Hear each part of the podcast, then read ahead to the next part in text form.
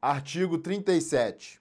Constatado o não recolhimento total ou parcial das contribuições tratadas nesta lei, não declaradas na forma do artigo 32 desta lei, a falta de pagamento de benefício reembolsado ou o descumprimento de obrigação acessória será lavrado auto de infração ou notificação de lançamento.